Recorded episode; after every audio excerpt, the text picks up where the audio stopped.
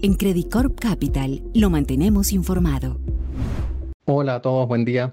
La semana anterior estuvo marcada por decisiones de política monetaria en economías avanzadas. Esto incluye la Fed en Estados Unidos, el Banco Central Europeo y el Banco Central de Japón, entre otros. Partiendo con Estados Unidos, en votación unánime, la Fed aumentó en 25 básicos la tasa de interés al rango 5.25-5.5. La decisión estuvo en línea con lo anticipado por varios consejeros en las semanas previas al comunicado y también por lo esperado por el consenso. Eh, dicho esto, la información la verdad es que no generó mayores sorpresas en los mercados financieros. Eso sí, la autoridad destacó que la economía sigue reportando avances modestos, que la inflación permanece elevada y que el mercado laboral sigue ajustado. La caída reciente de la inflación parece no convencer aún a la autoridad monetaria de haber alcanzado un nivel de tasa eh, lo suficientemente restrictivo como para garantizar la convergencia hacia el objetivo de 2%. De esta forma, ratificaron el compromiso de hacer ajustes necesarios hasta garantizar la convergencia de la inflación al objetivo, por lo que reiteraron que futuros incrementos siguen sobre la mesa. Obviamente, esto va a depender en gran medida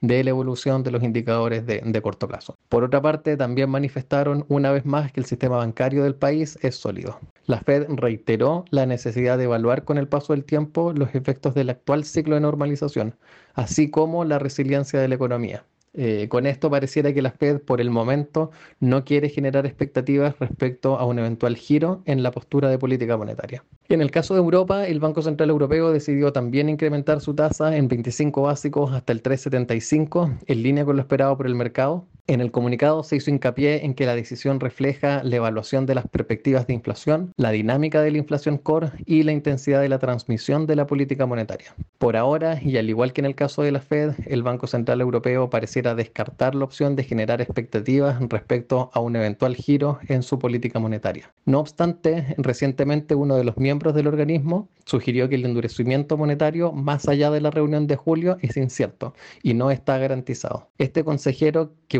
usualmente tiene un tono hawkish, sorprendió a los mercados al afirmar que cualquier acción posterior a la reunión dependerá de aquellos datos que indiquen riesgos de una desviación del objetivo de inflación del 2%. Sus declaraciones llevaron a los mercados a reducir las expectativas de futuros aumentos de tasa y esperar que el máximo se ubique en el actual 375. Por ahora, los mercados están a la espera de señales adicionales que indiquen el accionar de la autoridad monetaria en septiembre. Esto dado que en el comunicado el Banco Central afirmó que pese a que la inflación core se ha desacelerado, eh, se espera que siga siendo alta por un tiempo prolongado. En el caso de Asia, el Banco de Japón sorprendió a los mercados al flexibilizar el control de la curva de rendimientos. Eh, la autoridad mantuvo su objetivo para los rendimientos de los bonos a 10 años en torno al 0%, pero dijo que su techo del 0,5% ahora es solo un punto de referencia y no un límite en sí mismo. El Banco Central sugirió que ofrecerá comprar deuda a 10 años al 1% cada día, lo que efectivamente duplica el rango del control de la curva e impulsa el debate sobre una posible normalización de política monetaria. De hecho, mientras que el Banco de Japón dejó sin cambio su tasa de interés de política a corto plazo en menos 0,1, el gobernador afirmó que los movimientos no representaban un paso hacia el final del control de la curva, sino que buscaba mejorar la efectividad de la política monetaria en medio de una elevada inflación.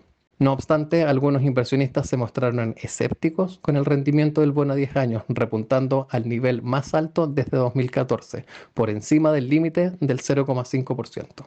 Finalmente, para esta semana los datos claves son el lunes en Europa, dato de inflación y PIB del segundo trimestre, así como PMI en China, el martes decisión de tasa en Australia y PMI en Estados Unidos, el miércoles datos del mercado laboral en Estados Unidos y terminamos el jueves con decisión de tasa en Inglaterra. Eso es todo por mi parte y que tengan una excelente semana.